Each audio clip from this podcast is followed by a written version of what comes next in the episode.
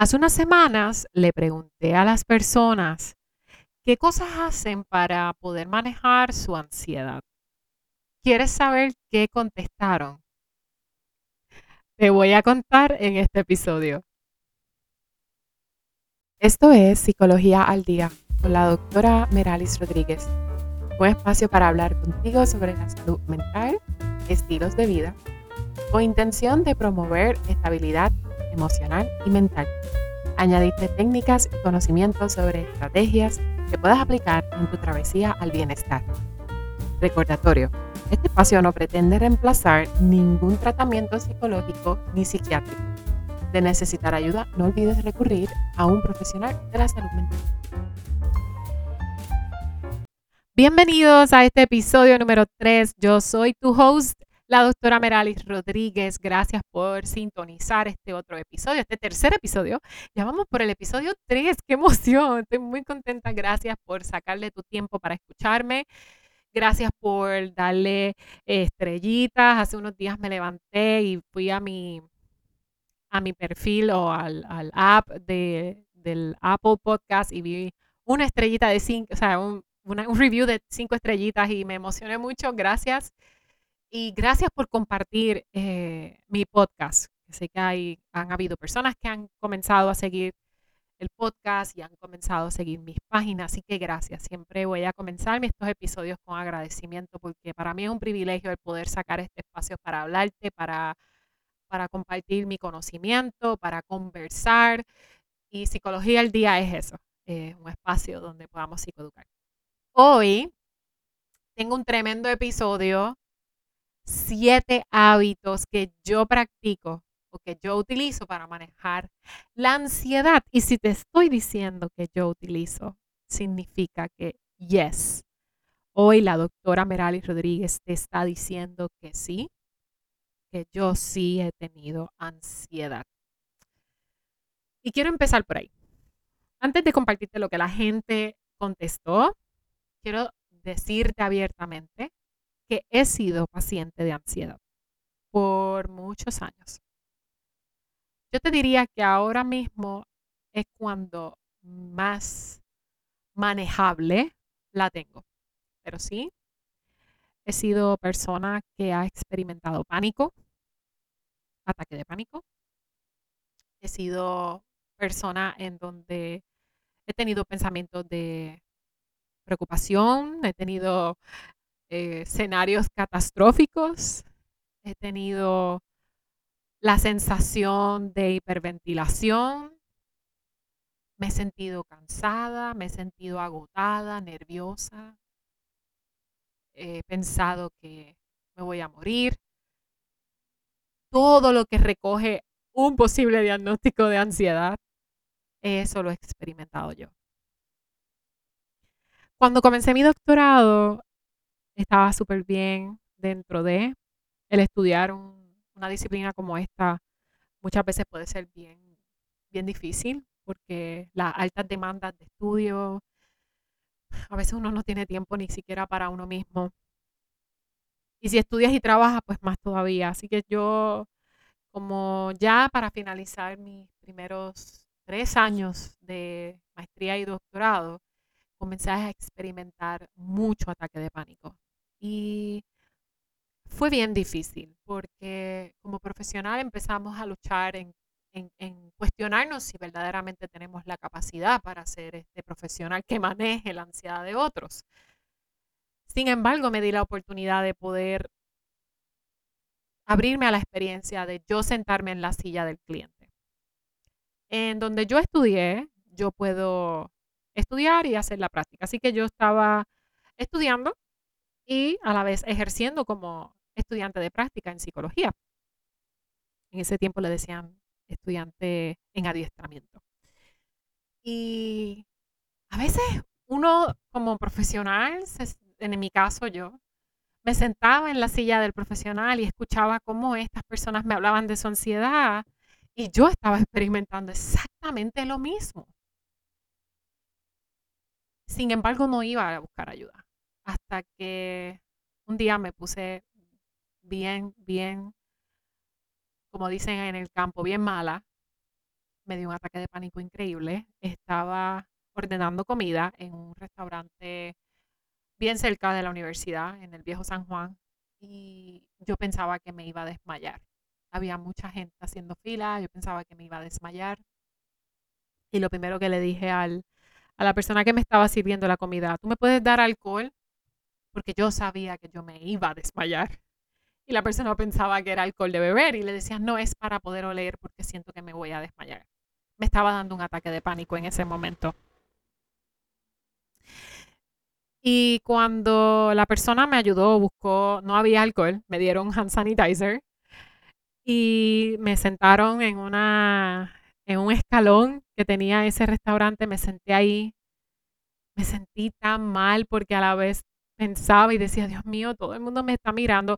Y para colmo, todas las personas que estaban en el restaurante eran compañeros, no de mi clase, pero sí de la universidad. Y la universidad donde yo estudié no era, no es muy grande. So, en ese momento yo dije, no, Mer, you have to go to the psychologist. O sea, yo tengo que ir a un psicólogo. Así que comencé mi journey. Con eso te dejo saber y te abro mi corazón en decirte en que sí, como profesional de la conducta, yo también soy humana. Yo también he experimentado ansiedad. Yo sé lo que es tener un ataque de pánico en un lugar público y buscar todas las maneras posibles para no hacer un show, como a veces podemos pensar. Y hay cosas que son inevitables, así que pasó. Fui a mi primera cita con una doctora increíble, maravillosa, un ser humano espectacular. Y ahí entendí que la ansiedad le puede dar y le da a cualquiera. No escatima, no escoge persona. La ansiedad no decide decir, ah, voy a atacar a esta persona porque no es profesional. Nada que ver. No tiene nada que ver en lo absoluto. Y con, con esta persona comencé a, a descubrir lo maravilloso que puede ser y lo poderoso que puede ser cuando manejamos ansiedad, nos hacemos más sensibles, creamos mayor conciencia y comenzamos a realizar hábitos. Esto no significa que ya yo no experimente ansiedad, pero sí te puedo decir que con los hábitos que yo he aprendido y que con el transcurso de mi preparación he podido utilizar en terapia también con mis clientes, he tenido un mejor manejo de la ansiedad. No obstante, cada persona es individual, así que lo que te voy a compartir son las estrategias que a mí me han funcionado para yo poder manejar mi propia ansiedad. Antes de compartirte esos siete hábitos que yo he desarrollado, te quiero hablar de lo que la gente me contó.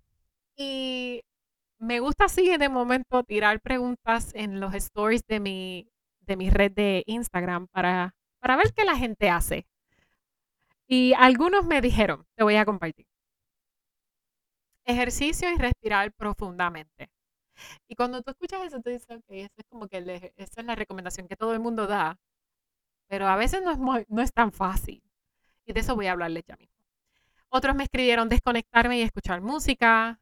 Una persona me escribió fijarme en cinco, en cinco objetos y eso es una técnica de grounding que ya sé que muchas personas que me escuchan deben conocer. Getting in my body somehow, so también es como una técnica de mindfulness y de grounding. Getting, getting in my body es como hacer conciencia de tu cuerpo. Otras personas me escribieron, si siento llorar, lloro, camino, llamo a alguien de confianza, puedo orar, escribo. Otras personas, otra persona me escribió, buscando las cosas que me hicieron feliz en ese día. Interesante.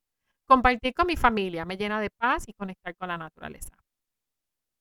Y este último que quiero compartir, que me llamó mucho la atención, fue baños con agua bien fría. Y yo, mmm, interesante, este nunca lo había intentado. Incluso creo que hay documentales donde habla sobre eso, sobre cómo los baños de agua fría te ayudan a manejar la ansiedad. Y tú dirás, ¿cómo va a ser? Es, agua fría, pero actually, cuando tú vas a entrar a una piscina o vas a entrar a algún lugar, eh, algún agua fría, ¿verdad? La ducha o la bañera, tú aplicas la respiración.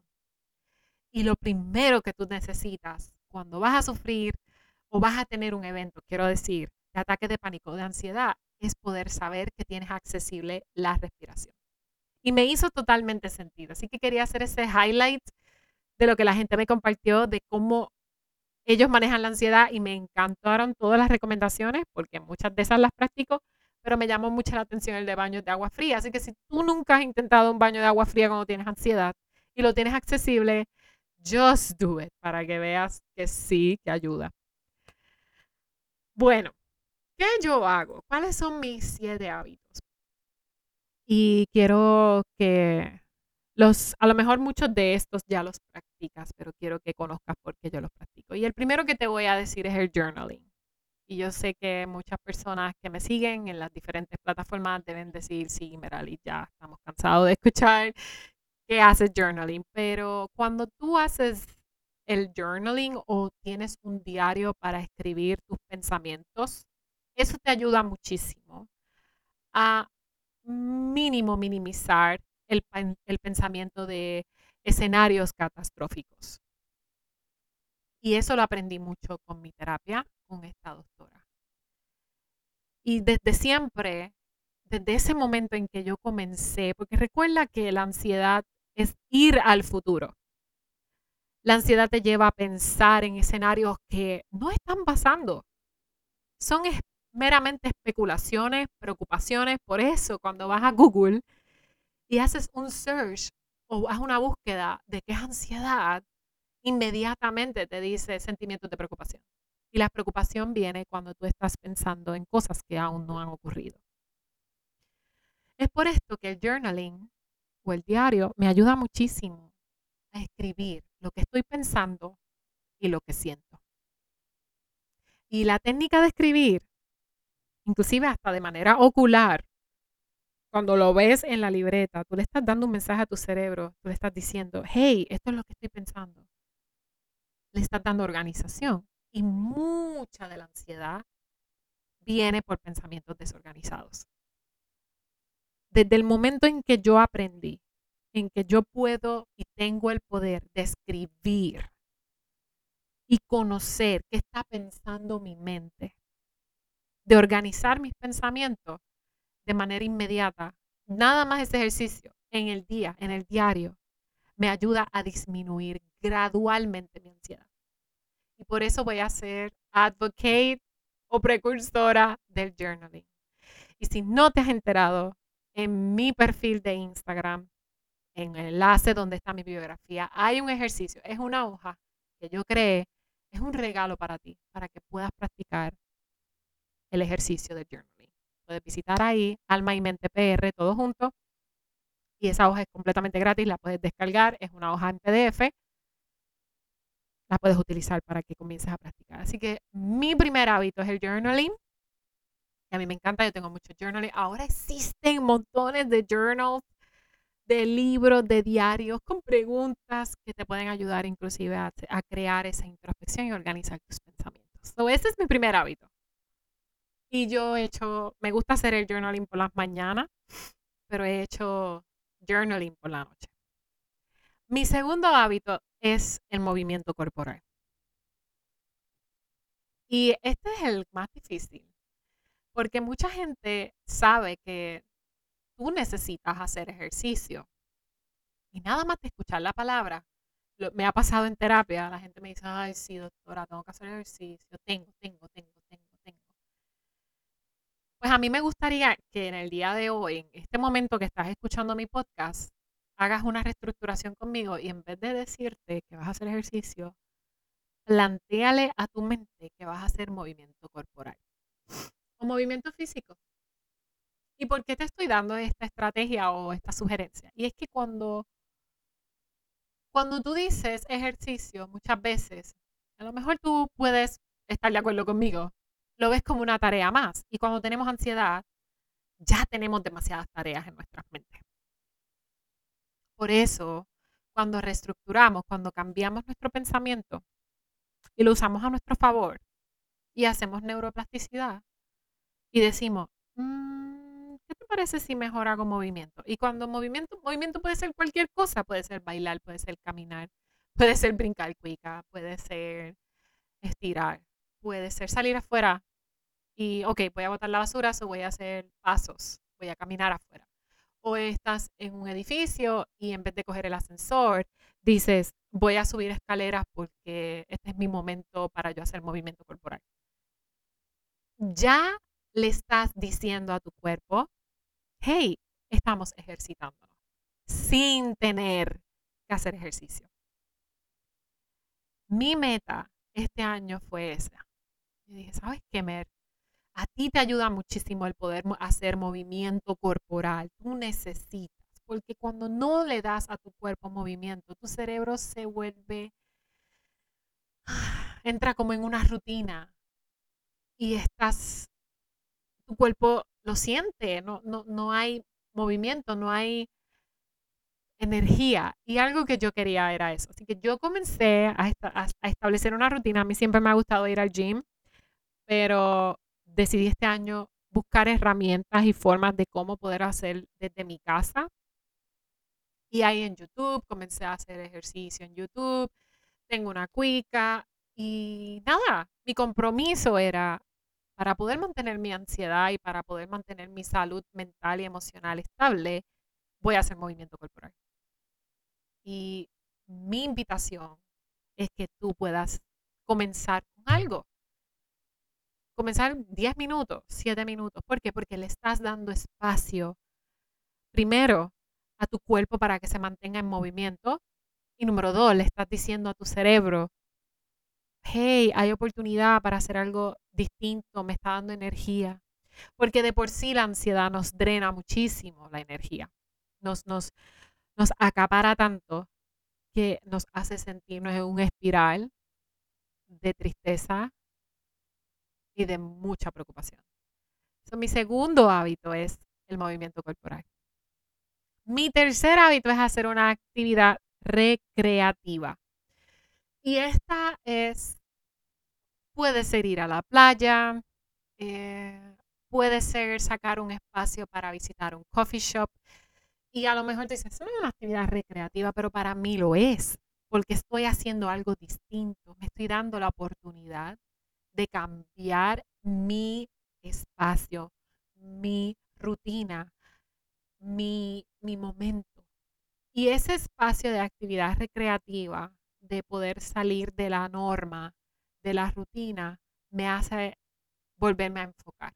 Recuerda que la ansiedad nos desenfoca que dije al principio, que te lleva al futuro. Dos cosas que siempre le digo a mis clientes. La ansiedad te lleva al futuro, la depresión te lleva al pasado.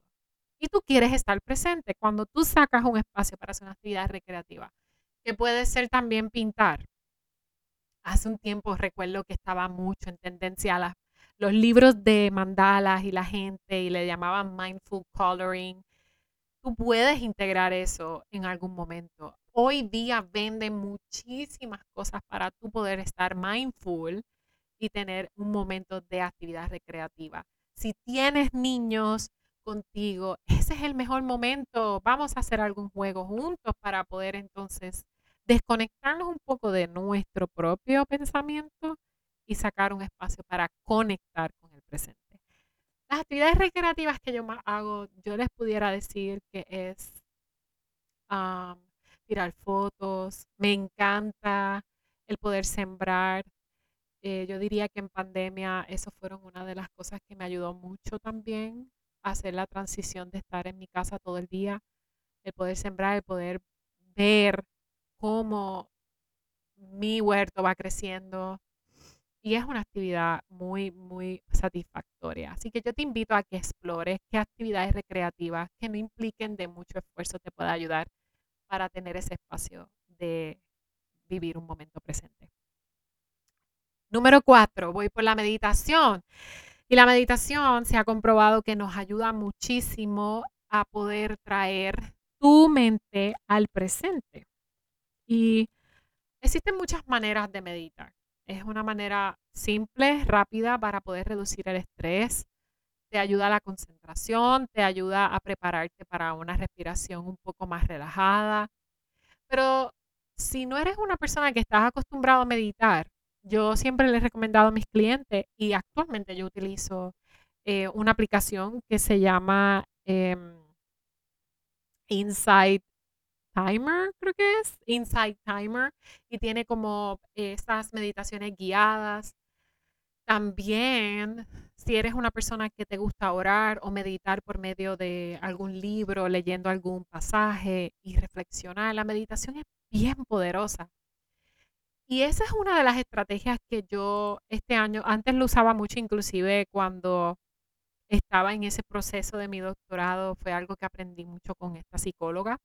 Sin embargo, lo dejé, porque sé que hay momentos en que la meditación pues va y viene, requiere de muchos esfuerzos, pero este año decidí, hace un mes decidí retomarla y me he mantenido constante y lo que sí te puedo decir y te puedo compartir, que es uno de los hábitos que quería mencionarles en este podcast, es que he visto cómo, aún en situaciones difíciles del día, aún escuchando historias difíciles en terapia, el mero hecho de haber meditado me ayuda a estar bien consciente de mi cuerpo. Y eso te, te hace, te lleva a la meditación, que tú puedas entrar en una conexión mayor contigo misma o contigo mismo, donde tú puedes reconocer qué cosas me están generando mucha ansiedad o qué cosas me están generando tensión corporal o qué cosas me hacen divagar o pensar en el futuro. Cuando tú comienzas a crear ese hábito, inmediatamente comienzas a identificar en qué momentos estás divagando. Y la ansiedad te lleva a divagar. Recuerden, nos lleva al futuro. Así que meditar me ayuda a sentirme en el presente.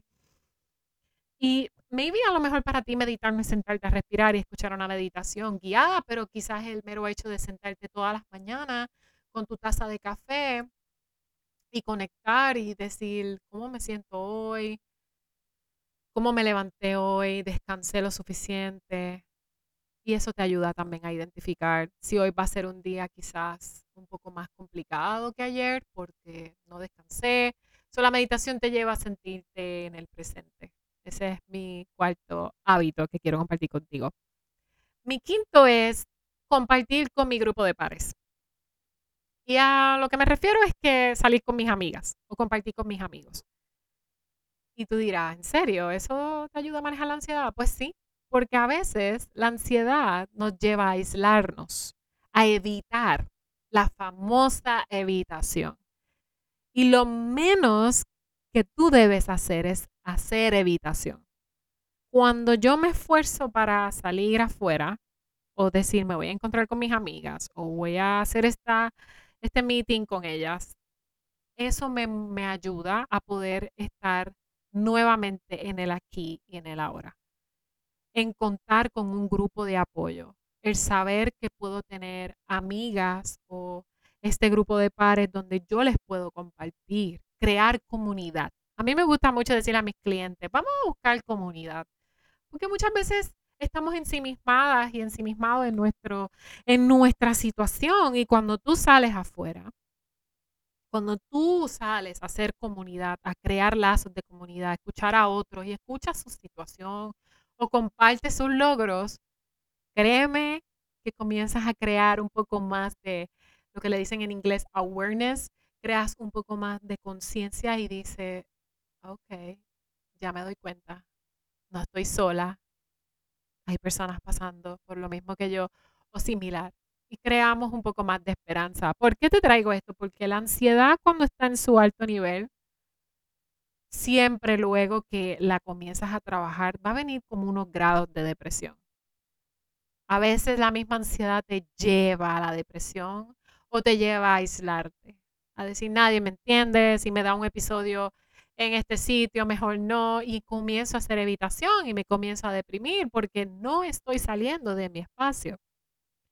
Así que el contar con un grupo de pares, yo le digo de pares, pero un grupo de apoyo, un grupo de amigas, o de personas con las, en las cuales tú puedes confiar, que no te van a juzgar, que te ofrecen un espacio seguro. Es increíble todo lo que eso puede generar y todo lo mucho que te puede ayudar a manejar tu ansiedad. Así que ese es mi, que mencioné, que es mi cuarto, ese es mi, mi, quinta, mi quinto hábito. Un grupo de pares. Explora esa comunidad. Si hace mucho no hablas con alguien, este es el momento para que la llames. Hey, disculpa o hola, quiero saber cómo estás. Porque eso te ayuda a conectar y sentir que perteneces a una comunidad.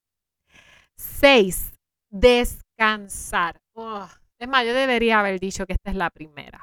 Muchas veces cuando no descanso lo suficiente. Y lo suficiente no significa que dormí ocho horas. Yo he sabido dormir ocho horas y no sentir que descansé. Descansar es con intención, es prepararme para literal, yo quiero tomar descanso. Y esto puede implicar el que tengas que sacar varios días para acostarte temprano, dormir, para sacar un fin de semana y probablemente no trabajar ese fin de semana y descansar. Básicamente eso es lo que yo quiero decir con descansar. Y este, este me ha dado duro porque muchas veces cuando estamos bien cansados y somos profesionales este, en construcción o somos profesionales que trabajamos y tenemos muchas cosas en nuestro plato, queremos seguir dando más. Y a veces lo que tú necesitas es, hey, vete a descansar porque ahora mismo no estás dando lo que tú quieres dar. Ya diste lo que pudiste hacer. Es momento de darle a tu cuerpo el descanso. Igual pasa en viceversa. Hey, ya llevas mucho tiempo de sedentaria. Es momento que le des movimiento. Es exactamente lo mismo. Sin embargo, cuando no le das descanso a tu cuerpo, se ha comprobado que la ansiedad puede aumentar aún más y lo que no queremos que aumente cuando yo me siento en niveles altos de ansiedad, ya yo, con estos hábitos, ya yo identifico rápidamente en que, ok, Mer, necesitas descansar, necesitas dormir, necesitas hacer nada. Y hacer nada ah, es muy difícil. hacer nada puede ser muy, muy difícil para personas que están todo el tiempo haciendo. Hay personas que utilizan el hacer para evitar pero muchas veces lo que necesitamos es descanso. Porque ese es uno de los primeros, de todos los que te he dicho, quiero que te lleves esto, el descansar. Y quizá tú me dices, oye, Merali, es que a mí se me hace bien difícil descansar porque todo el tiempo tengo cosas que hacer, estoy bien ansiosa. I got you, I know. Pero cuando comienzas a recuperar una rutina de descanso, créeme que comienzas a poder tener un poco más de manejo en la ansiedad. Trata de evaluar cuántas horas necesitas descansar. No cumplas con lo que yo te diga o lo que te diga una página o lo que te diga cualquier cosa. Cumple con lo que tu cuerpo necesita. Y por último, creo que este es el episodio más largo, pero quería tomar este espacio. Por último, es el servicio psicológico. Y les mencioné al principio que yo empecé a ir a una psicóloga. Luego finalicé, me gradué, comencé a trabajar, it was good, me casé, estuvo súper cool y llegó la pandemia y comencé a experimentar mucha ansiedad por acumulación de trabajo, de estrés, de la incertidumbre. Nuevamente me fui al futuro. Y esta vez ni lo pensé. Yo rápidamente busqué servicio psicológico y hoy día yo sigo yendo a terapia. Es mi espacio, es mi compromiso, me ayuda, me organiza, me hace sentir tan bien. Siento que puedo hacer más cuando estoy en la silla del cliente. Y quería que supieras en este episodio con estos siete hábitos. Ese es el último hábito que quería. Y es que yo he hecho un hábito, el ir a terapia. Ese es mi hábito, ese es mi compromiso, eso nadie me lo quita. Ese es mi compromiso. Todo el mundo lo sabe, no me molesta y hoy te lo estoy comunicando. Es tan importante que tú puedas nutrir. Al igual que tú vas al, doctor a trabajar dolores del cuerpo cuando tienes espasmo, si vas al quiropráctico y te ajusta, etcétera. A veces necesitamos tener ese momento de ajuste mental, de que alguien nos refleje, nos diga, hey, estás hoy en ansiedad o estás pasando depresión o, y que te lo dejes saber y te dé las herramientas. Es exactamente lo mismo, es tratamiento.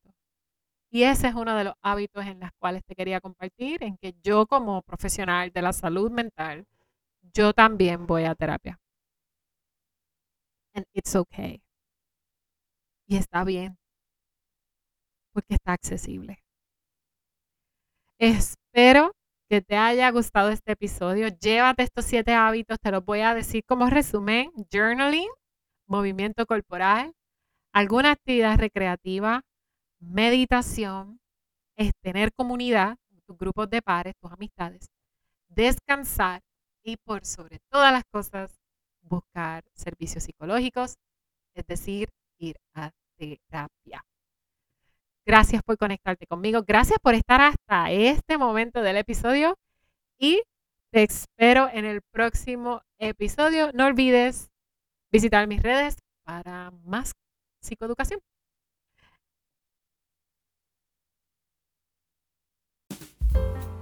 Gracias por escuchar Psicología al Día con la doctora Meralis Rodríguez, un espacio para hablar de psicología, salud mental y estilos de vida. Te invito a seguir o suscribirte a este podcast y no olvides compartirlo con alguien. Puedes conectar conmigo por Instagram bajo el nombre Alma y Mente PR, en Facebook como Alma y Mente, o puedes escribirme un correo electrónico a dra.meralisrodríguez.gmail.com. Te espero en el próximo episodio de Psicología al Día.